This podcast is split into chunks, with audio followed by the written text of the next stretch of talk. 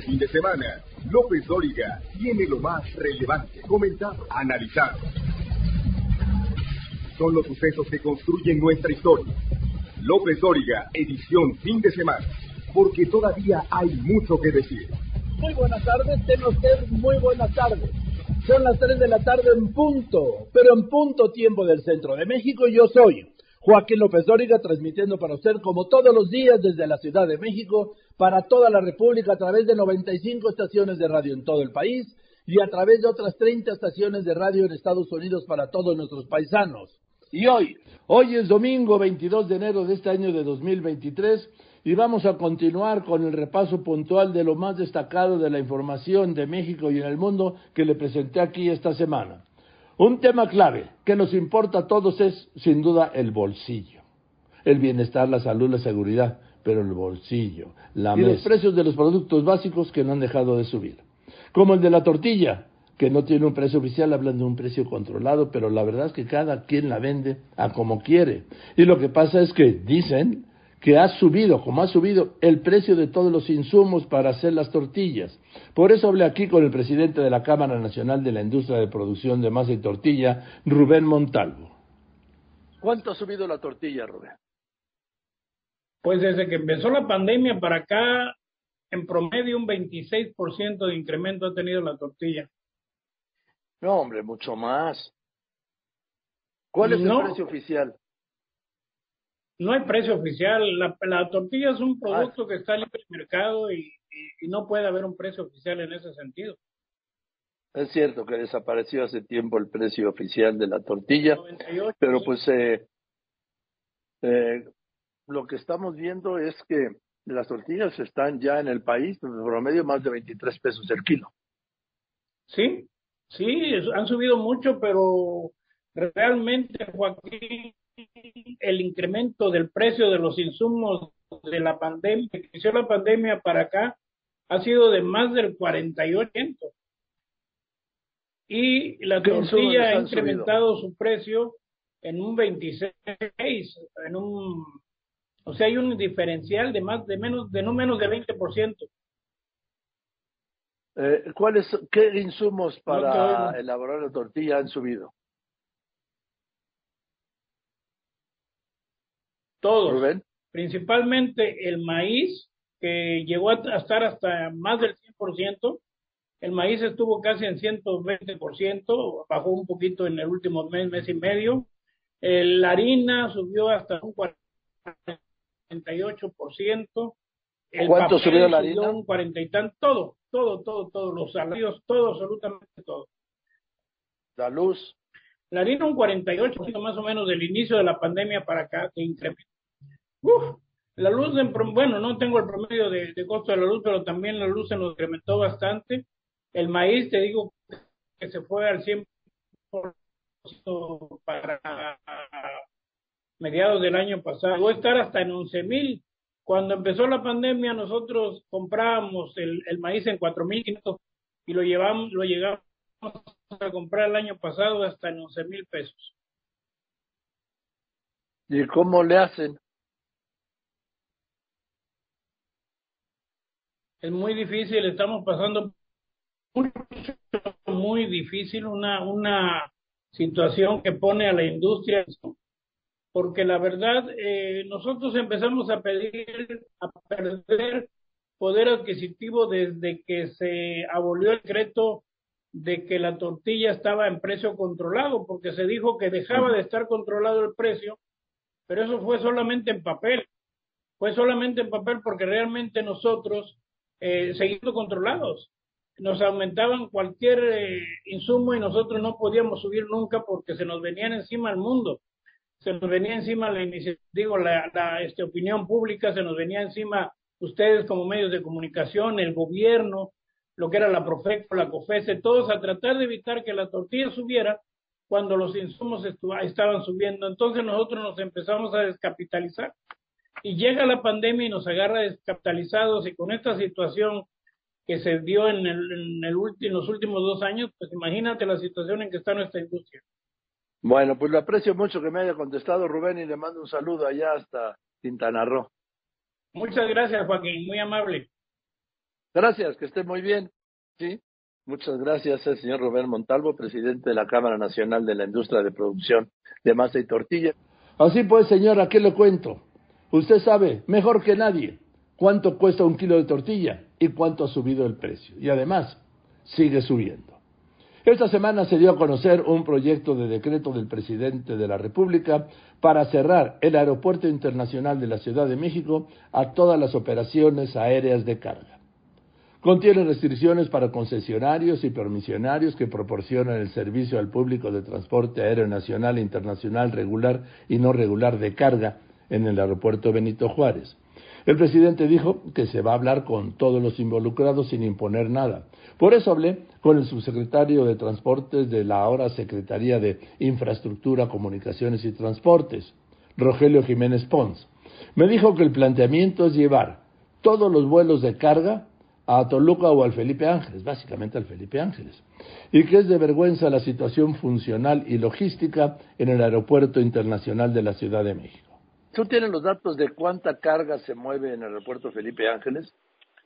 Sí, son cerca de 500 mil este, toneladas del año. Es una cosa muy sustancial, pero el efecto fundamental es el siguiente como todo el mundo sabe, como el público sabe, las instalaciones en general del aeropuerto de la Ciudad de México, que son unas instalaciones que se han venido improvisando desde hace más de 70 años, pues ya están en condiciones muy, muy, este, muy malas, eh, particularmente muy lamentables. las zonas, Muy lamentables, de vergüenza. Muy lamentables, ¿no? O sea, de, de, vergüenza se puede decir. Terminar uno tienes con unas cosas que se han venido parchando desde hace décadas.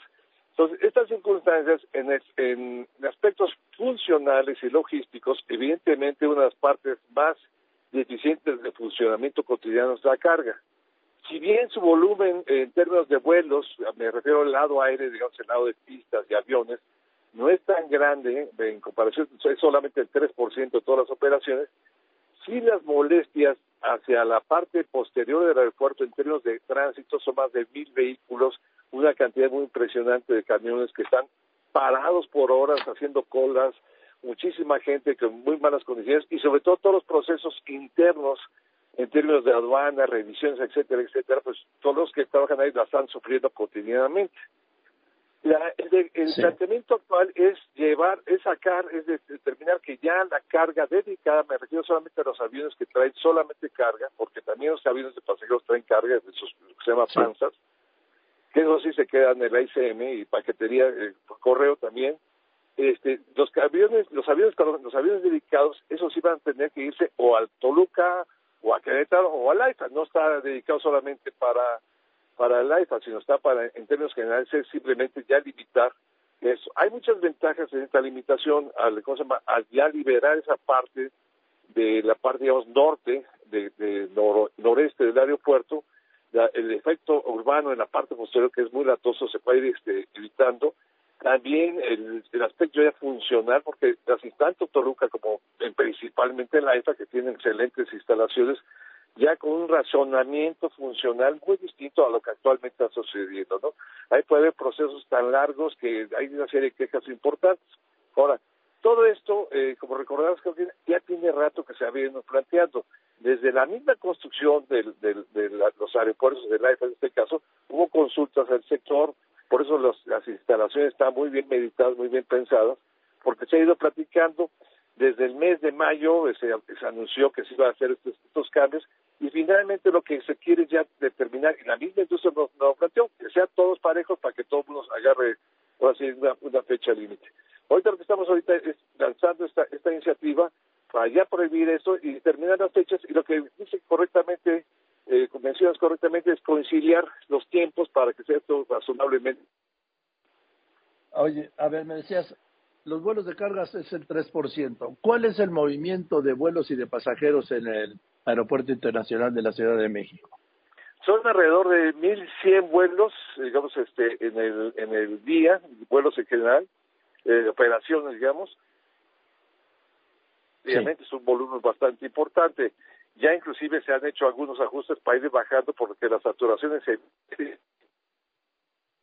Entonces estamos hablando de 100 vuelos. Sí. El 3% son 300 a lo mucho, sí. ¿Y tienes el dato del número de pasajeros que se mueven al día ahí en la ICM? En el ICM, mira, yo tengo el, número de pasajeros anuales, andamos alrededor de los 40 millones anuales, que sería la operación, sea, que serán un millón y pico de, pasajeros eh, diarios aproximadamente. ¿Cuántos? ¿Cuántos? Millón y pico, no tengo exactamente la, la cantidad, es arriba, arriba, arriba de un millón. Venga, pues gracias, Rogelio, te mando un saludo, buenas tardes. Igualmente, Joaquín, hasta luego, buenas tardes.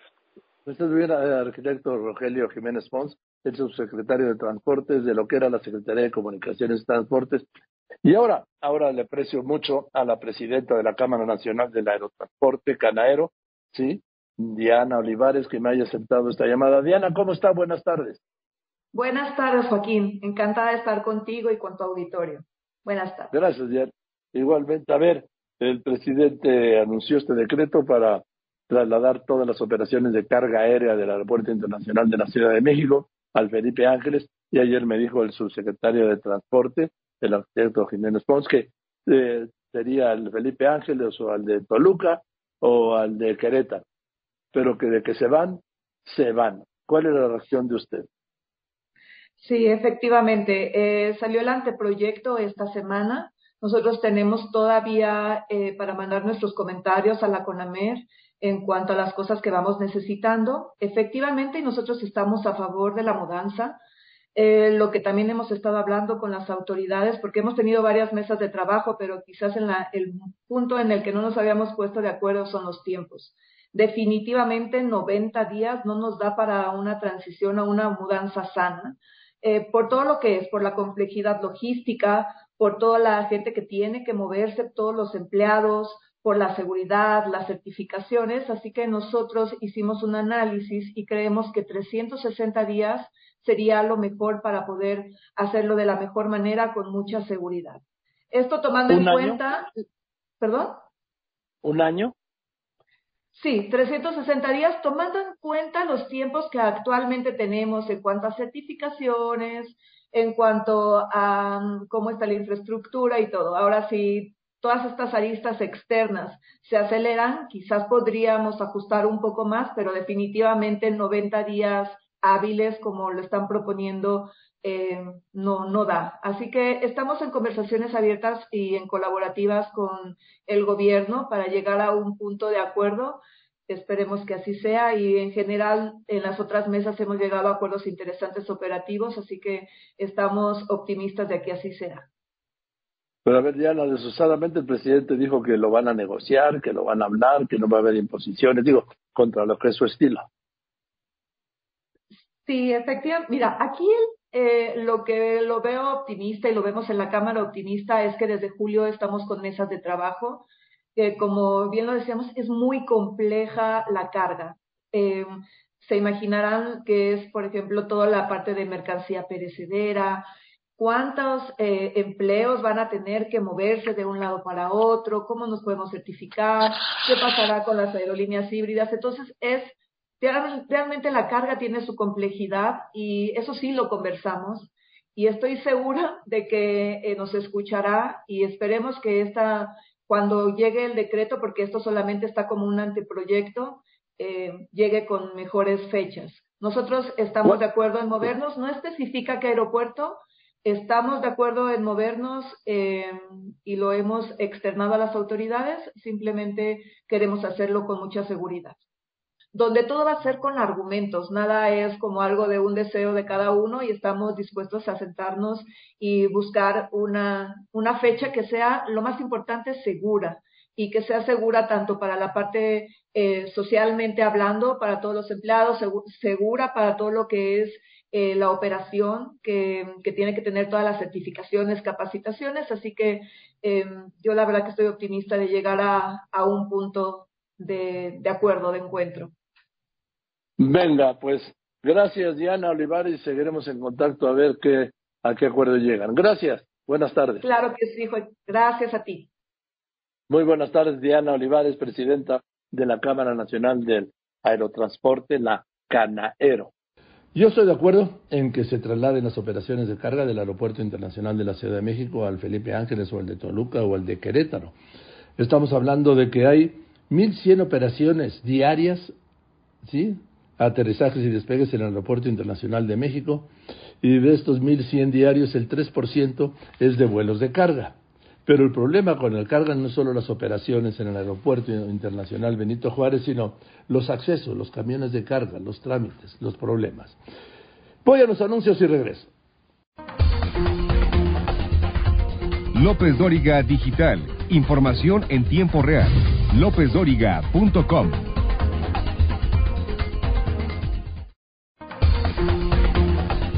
Usted lo conoce, lo ha escuchado, visto y leído.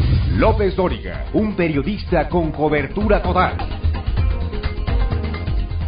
Hoy se cumple una semana de que iniciaron las precampañas en el Estado de México y Coahuila rumbo a las elecciones para gobernador el próximo domingo 4 de junio. En Coahuila, la alianza de Morena se dividió después de que el subsecretario de Seguridad del Gobierno Federal, Ricardo Mejía, se fue con el Partido del Trabajo como su candidato, después de desconocer los resultados de la encuesta interna de Morena y después de que renunciara como subsecretario, y no solo eso, rompiendo el bloque del oficialismo, la alianza en Coahuila. Aquí le recordé aquella declaración del presidente López Obrador en la mañanera del 15 de diciembre al lado de Mejía, de quien hizo un gran elogio y declaraba que se quedaba en el cargo y que le iba a ayudar mucho en Coahuila, que era leal. Aquí se lo recupero. Va a continuar Ricardo como subsecretario de Seguridad Pública, nos ayuda mucho, le tenemos toda la confianza, pero además me va a representar en Coahuila porque tenemos proyectos que son muy importantes para el pueblo de Coahuila.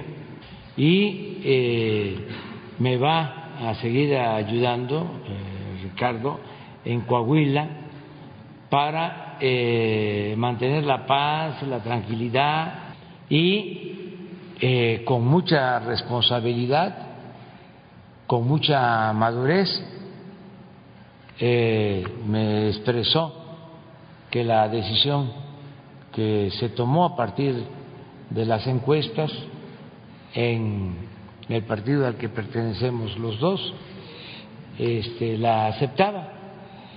¿sí? Entonces, entonces este es un ejemplo, Ricardo.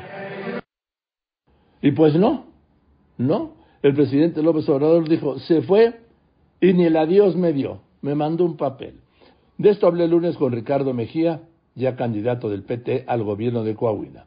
Mejía rechazó haber traicionado al presidente y se fue muy duro contra el dirigente de Morena, Mario Delgado, a quien llamó corrupto, mercenario, faccioso, y le dijo mucho más. ¿Ahora usted es opositor a Morena? No, no, a Moreira, a Rubén Moreira. No, a Morena, no, porque usted va a competir contra el candidato de Morena, Ricardo. Usted va a competir contra el candidato de Morena. Y contra los, es opositor a, Morena en Coahuila. ¿Mande? Contra el candidato del PRI y el candidato que postule Morena, efectivamente.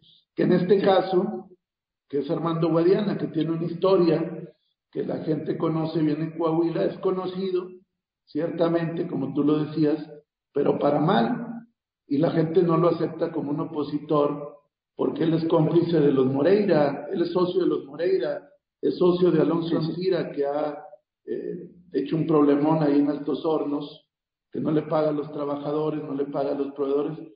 Él tiene problemas con ejidatarios en Arteaga, con trabajadores en las minas, en la región carbonífera, y más allá de Morena o no Morena, Joaquín, aquí son personas las que compiten y, la gente no lo acepte. si me pidió Son personas, estoy de acuerdo.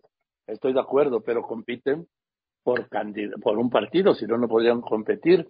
Y entonces, ¿por qué el senador Guadiana resultó el más conocido con el 63.7%, seguido de Fernando Salazar con 37% y usted con el 30.5%?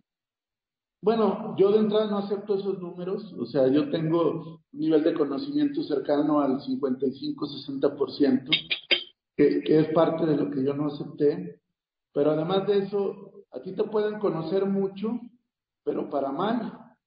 Te pueden conocer por corrupto, te pueden conocer por porque hiciste un fraude en Bancomext, como es el caso de Armando Guadiana. Entonces sí te conocen, pero para mal. Y eso es lo que pasa en Coahuila. Y lo vas a ver en junio, Joaquín. A veces desde la Ciudad de México no se entienden las problemáticas locales. Ah, estoy de acuerdo. En las regiones. Y lo vas a ver reflejado. Estoy de acuerdo. De eso estoy de acuerdo. Yo lo llamo la arrogancia del altiplano. Pero yo me refiero nada más, pues, a la información. El presidente, el presidente de la República dijo que lo iba a ayudar, que lo había nombrado, lo iba a nombrar este su representante personal en Coahuila, que nos va a seguir ayudando para mantener la paz y la tranquilidad y con mucha responsabilidad, con mucha madurez, Ricardo Mejía, o sea, usted me expresó que la decisión que se tomó a partir de las encuestas la aceptaba. Esto dijo el presidente el 15 de diciembre, estando usted a la derecha, lo tenía tomado del brazo. ¿Por qué ahí no dijo, no es verdad, no la acepto? No, yo hice mis comentarios donde los debo hacer. Yo soy una gente respetuosa, soy institucional. No, respetuoso. Y finalmente te digo, aunque no estuve de acuerdo, Joaquín, déjame termino. Eh, apechugué, como se dice. Yo apechugué. Pero la gente me dijo, no nos deje tirados de la brocha. Necesitamos que usted compita porque no nos sentimos representados. Y finalmente acepté esta demanda social y yo me despojé de cargos, Joaquín como un ciudadano más voy a esta batalla, pero con la confianza en que la gente quiere una transformación, quiere un cambio, quiere quitar a los Moreira y no se ve representado en el candidato que tú has señalado. Y nos vamos a ver ahora en esta eh, contienda electoral. Yo le apelo a que hoy el ciudadano es libre, hoy el ciudadano vota por las personas, hoy el ciudadano no tiene fierro y la gente va a votar con libertad. A ver, Ricardo, mire lo que dijo Mario Delgado, presidente de Morena. ¿Lo escuchamos? Que no puedes morder la mano que te da de comer. ¿Y qué podemos decir de alguien que le mordió la mano al presidente El que muerde la mano que le da de comer acostumbra a lamer la bota del que lo patea. Y ese es el papel que va a cumplir Mejía en su supuesta campaña. A ver, Ricardo, dice Mario Delgado que usted patea, muerde la mano del que le dio de comer, que usted mordió la mano al presidente López Obrador. Y esta última parte de, perdón, permítame, esta última parte ya lo oyó usted, yo no lo voy a repetir, ¿sí?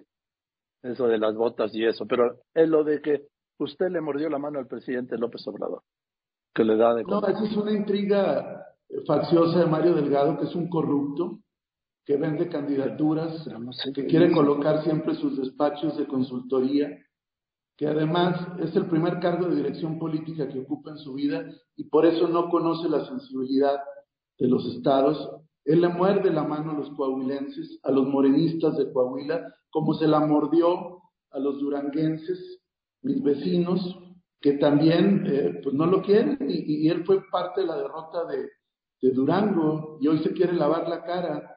Además es un tipo muy ingrato, Joaquín, porque cuando el problema de la línea 12, yo era diputado federal y yo le ayudé cuando traía las broncas de la línea 12.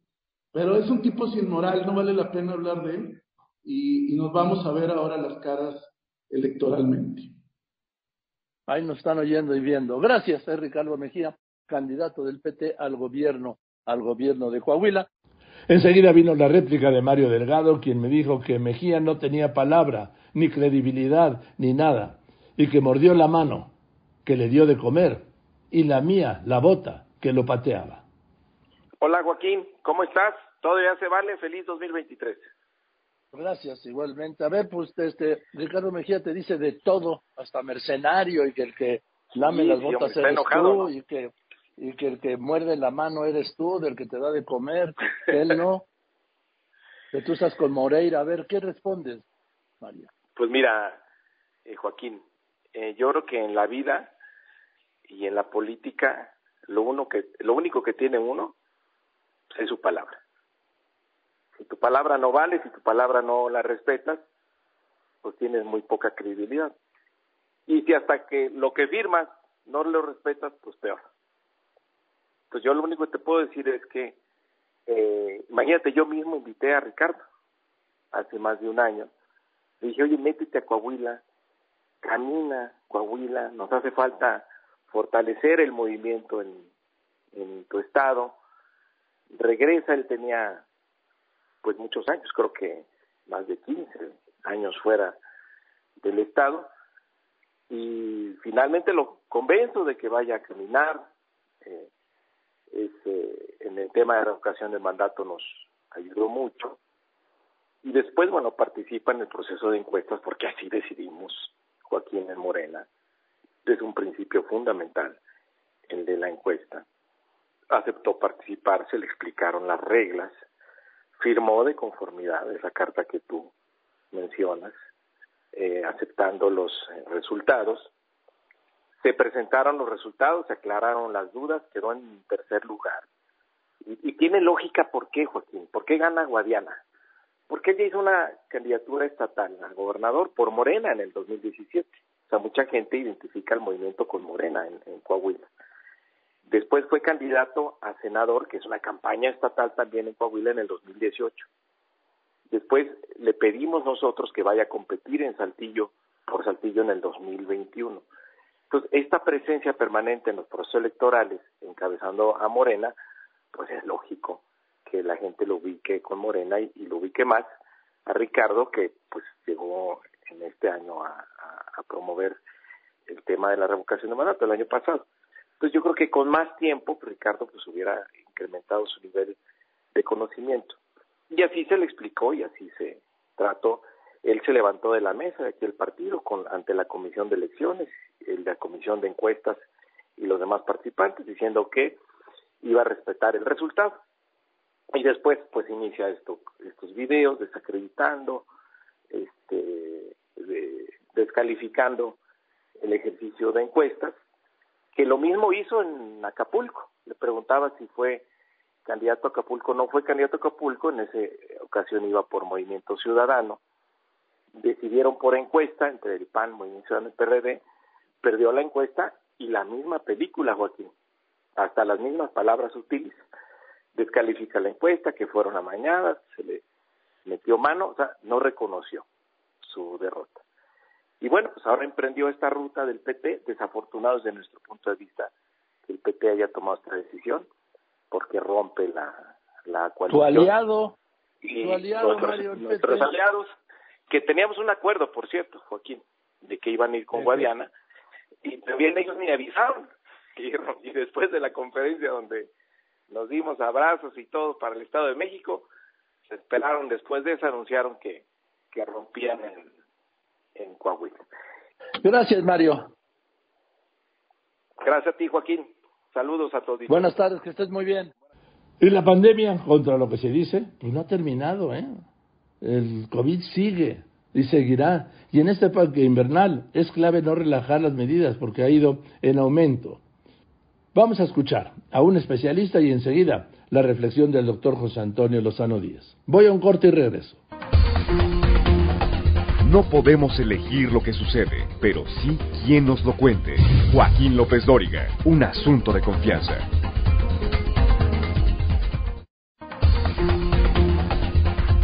López Dóriga Digital. Información en tiempo real.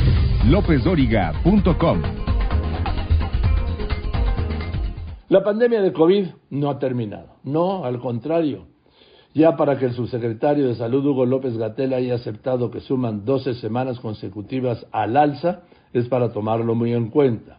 Y en la última semana hubo un disparo en las muertes. Y por eso no podemos bajar la guardia, como me dijo aquí el miércoles el doctor Samuel Ponce de León.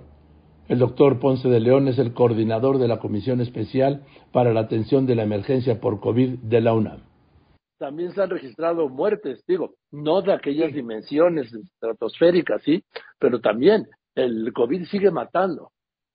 Así es, así es, esta es una preocupación que sigue permanentemente hasta ahora.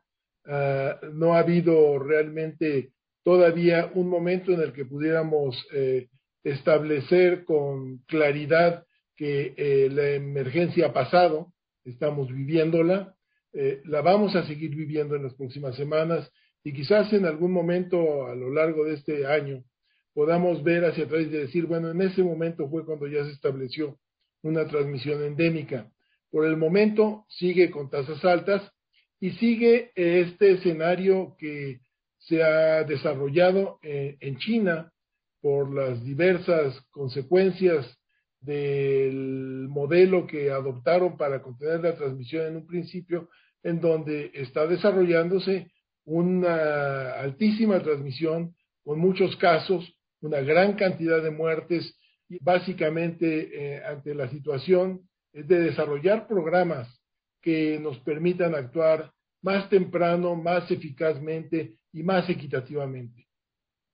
En fin, pues gracias, doctor Ponce de León. Le mando un abrazo y a seguirnos cuidando de todos modos, ¿no? Eso es muy importante. Así es.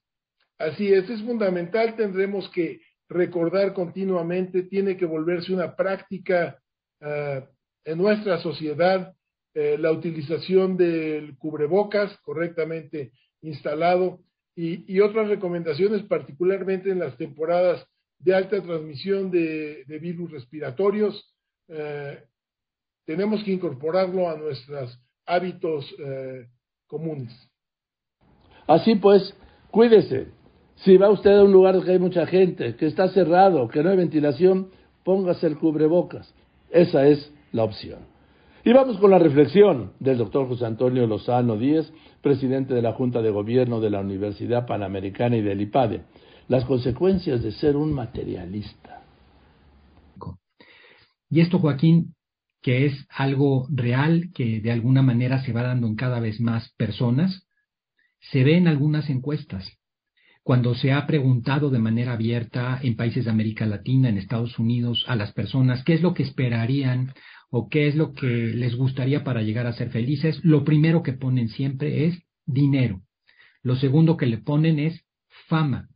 Y en tercer lugar, bueno, pues trabajar para conseguir todo eso. Curiosamente, ni el dinero ni la fama han mostrado en ningún estudio, en ninguna de las posibilidades, y aquí no hablo de, desde un punto de vista filosófico o no hablo desde un punto de vista que por supuesto es, es el, el final antropológico, sino son estudios psicológicos con pruebas científicas. Lo que hace feliz a una persona son sus relaciones, la generosidad, algunas veces lo hemos hablado aquí en el programa, la posibilidad de agradecimiento. Pero el materialismo nos lleva exactamente a lo contrario.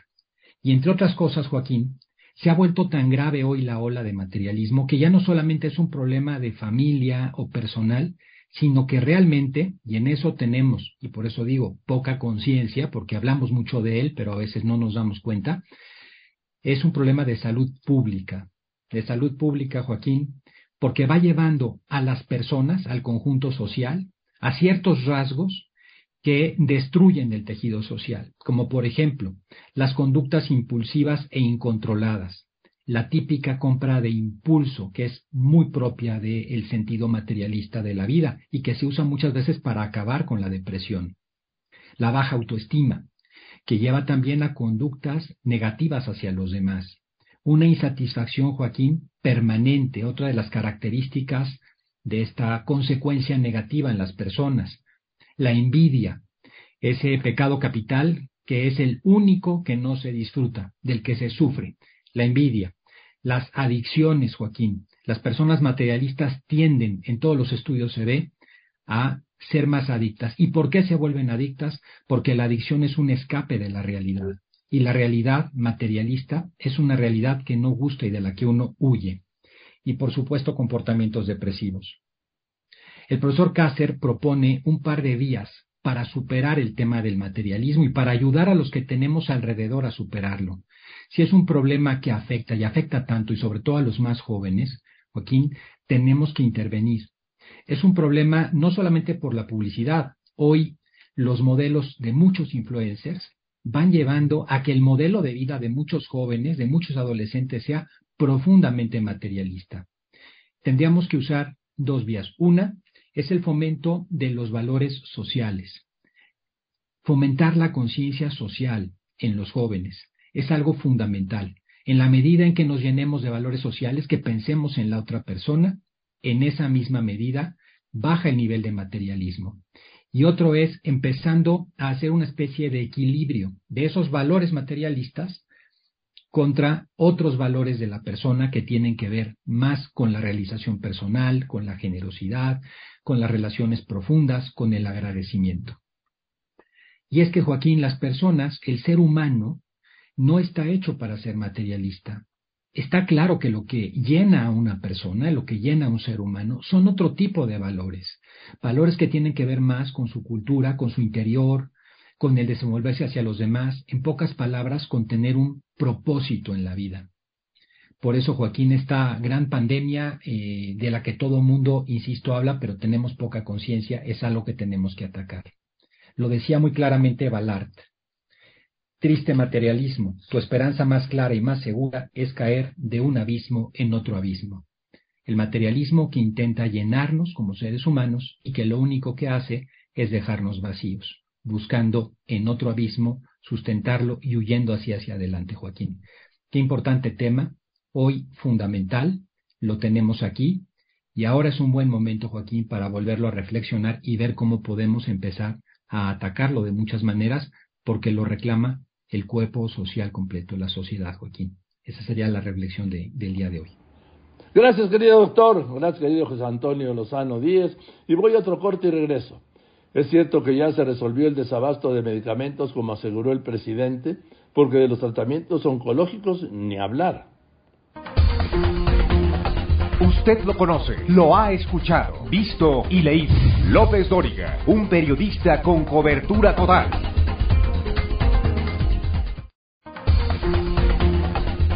En Facebook, Joaquín está en facebook.com diagonal Joaquín López Dóriga. Y vamos a ir a este caso del jugador de los Pumas, el futbolista brasileño Dani Alves, que fue estrella del Barcelona por años el viernes fue detenido en Barcelona acusado de agredir sexualmente a una mujer el 30 de diciembre del año pasado en una disco allá en Barcelona. Alves ha negado todo, pero ya está preso y enfrentará proceso. Dani Alves llegó a los Pumas en julio del año pasado. Participó en todos los juegos y todos los minutos.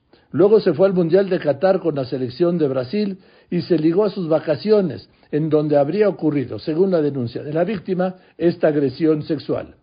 El tema es que los Pumas, el Club Universidad, rescindió el mismo viernes el contrato con el jugador brasileño.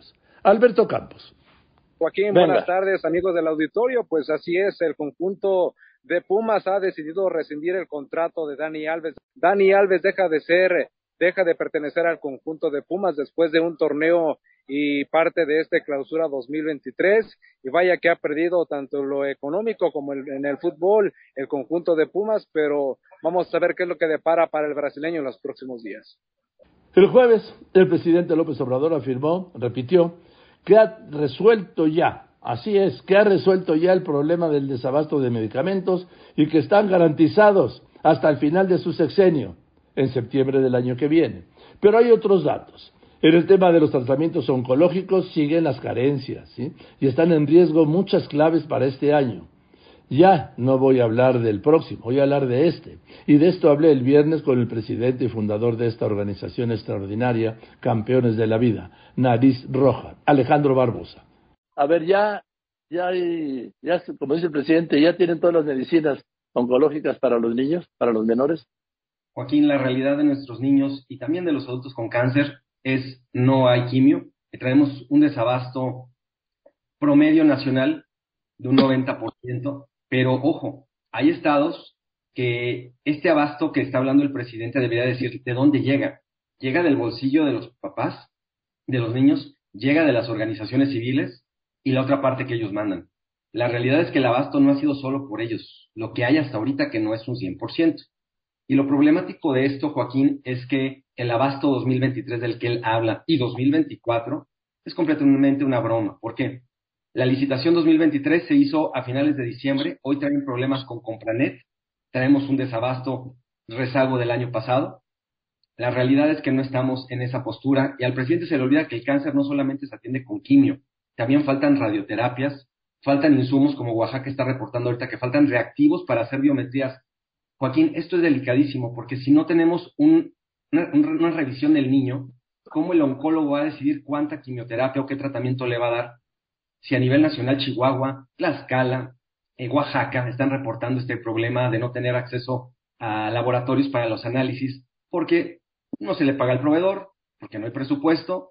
Tenemos un grave problema, Joaquín, y la verdad estamos sumamente preocupados porque, como bien dices, quedan año y medio para poder ser como Dinamarca y la realidad, hoy estamos años luz de ese tema. No, pues estamos años luz de lo que es elemental para tener un sistema de salud que atienda a los que necesitan. Estamos hablando que sí se elevó a rango constitucional el derecho a la salud en el pasado y luego, ¿de qué sirvió eso? De nada, Joaquín. Por ejemplo, el Seguro Popular anteriormente no había equipos de radioterapia.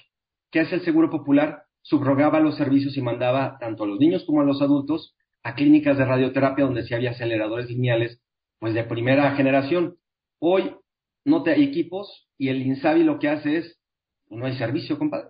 Vaya, búsquelo en lo privado. ¿Cuánto le cuesta a un papá pagar una radioterapia?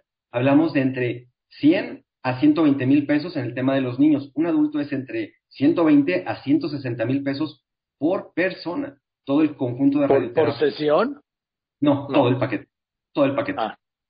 Imagínate a un padre de familia en la situación económica que esté, en pobreza o con una situación profesional que tenga un ingreso, ¿qué te gusta? 18, 20 mil pesos al mes, que te pidan desembolsar 100 mil pesos de jalón porque tu niño necesita su radioterapia o tu esposa o tu hermano, la verdad es, es muy cruel y la respuesta del INSABI es pues que lo atiende el Estado, ¿no? Y el Estado pues no tiene presupuesto y la realidad a nivel nacional es, es, es problemática y es de ponerle atención. Fíjate, fíjate, en agosto de 2022, el secretario de Salud Jorge Alcocer aseguró ante padres y madres de niños con cáncer que las compras de medicamentos oncológicos para 2023 estaban aseguradas. Mentira. ¿Mintió? Mintió, claro que mintió. La realidad es, están cerrando las licitaciones, este, Joaquín, apenas en diciembre, a finales de diciembre, y hay problemas en la, en la plataforma de Compranet, lo acaban de evidenciar varios medios de comunicación. Este medicamento que se va a comprar va a llegar más o menos si llega, a ver qué claves fueron las que se compraron y se licitaron, va a estar llegando más o menos como el año pasado, julio, agosto. Por eso ahorita no hay tanto problema de abasto, porque llegó en agosto, pero hay un problema grave, Joaquín, te platico un problema aquí en Jalisco. Pidieron unidades de ciertos medicamentos, pedían, no sé, cinco cajitas de un medicamento que pues es el que se necesita, mandaron cinco cajas con un montón de cajitas de esas y ahora tenemos excedentes de algunas claves con una caducidad muy corta y que eso es, pues es una bomba de tiempo también para los hospitales porque tienen que buscar ahora los pacientes que requieran este medicamento pero fuera de una programación que ellos no mandaron. A ese grado de, de desatinos, por no poner otra palabra, ha tenido el sistema de salud del INSABI en la compra de medicamentos tardía, mal hecha y, como bien dicen, la mala distribución de lo poco que compran. Y yo quiero hacerte una invitación, reto, Joaquín, si me lo permites. ¿A mí? Eh, veo que tienes muchos años eh, luciendo esa barba y quisiera invitarte a que le pusieras precio. Un precio que se recaude la gente, una colecta eh, pública en una plataforma para lograr reunir, por ahorita no sé qué te parezca, una meta de inicio de 50 mil pesos. Y si logramos que se supere, que se logre y se supere esa meta, el día 15 de febrero, tú nos hagas el honor de rasurarte por los niños con cáncer. Pues mira, si es por los niños con cáncer, lo que sea. Tú sabes que yo tuve en el 93 un cáncer de colon. Sí. Sí, sí. sí. sí mírame. Sí. Bendición de Dios. Milagro como le decimos nosotros. Sí, y el doctor Juan Cincer, el oncólogo, que fue su director del Hospital Nacional de Oncología, el Instituto Nacional de Oncología, y pues sí te la tomo. Yo me dejé la barba por primera vez en la vida en esta etapa, sí. Terminé el noticiero, bueno, no tenía barba. Y luego, previo a la pandemia, pues, previo antes de la pandemia, sí, hará como cinco años. Dije, pues ahora me lo voy a dejar. Porque mi madre sabia inolvidable, siempre me decía, hijo de mis amores, ese era yo. todo lo que tapa ayuda. Qué maravilla. Estoy convencido que sí, vamos a empezar. A todos mis amigos les pido, ¿sí? ¿A partir de cuándo está esa página? A partir de ya. Ya ahorita ya está el link aquí. Va a aparecer ahorita con 50 mil, pero debido a tu generosidad, ahorita vamos a hacer la modificación a 100 mil, pero yo sé que nos vamos a ir muy lejos, Joaquín. De mí te acuerdas que esos 100 mil se van a multiplicar y va a ser un milagro lo que va a suceder. Ojalá, ojalá yo le invito a todos mis amigos, sí, pues que se pongan, sí. Pero repito, yo les estaré informando en dónde y cómo. Esto es un asunto en el que yo, en el manejo de esto, obviamente no tengo nada que ver, es de nariz roja. ¿De acuerdo? Pero nuestro nuevo eh, invencible, como les llamamos nosotros, que te está sumando como el Canelo. El Canelo ya hizo la, una campaña similar a la tuya, le puso precio a su barba y también ese recurso en aquel momento era para construir el, albergue en Guadalajara. Hoy en tu caso, por la situación que vivimos, vamos a enfocar ese recurso en medicamentos, como bien lo dijiste, nos regresamos en la escalera de lo básico a lo básico y hoy estamos comenzando de nuevo a subir peldaño por peldaño en lo básico de la atención de salud en este país. No, pero con el Canelo estoy muerto frente al Canelo, pero de todos modos, sí. a ver, le voy a comentar, es, buen amigo, le voy a decir que nos ayude y que en su red social comparte el, link para que tu campaña sea también igual de exitosa que la de él. Venga, pues ya quedamos, Alejandro Barbosa, para el 15 de febrero. Te mando un abrazo y pues seguiremos en, en comunicación, ¿sí? Gracias, Joaquín. Saludos desde Guadalajara. Saludos, que estés muy bien. Te mando un abrazo. Le repito, Alejandro Barbosa, presidente y fundador de Nariz Roja. Bien, eso es todo. Muchas gracias. Buenas tardes. Yo soy Joaquín López Dóriga y como siempre le agradezco a usted que me escriba, que me llame, pero sobre todo y en especial le agradezco, usted lo sabe y además lo sabe muy bien que me escuche y que me siga en las redes. Gracias pues por eso, buenas tardes, que tenga una gran tarde de domingo y nos vemos mañana aquí como todos los días a la una y media de la tarde. Que la pase muy bien. Por una cabeza toda la locura, su boca que besa, por la tristeza, calma la amargura, por una cabeza, si ella me olvida, ¿qué importa perderme mil veces la vida para que vivir?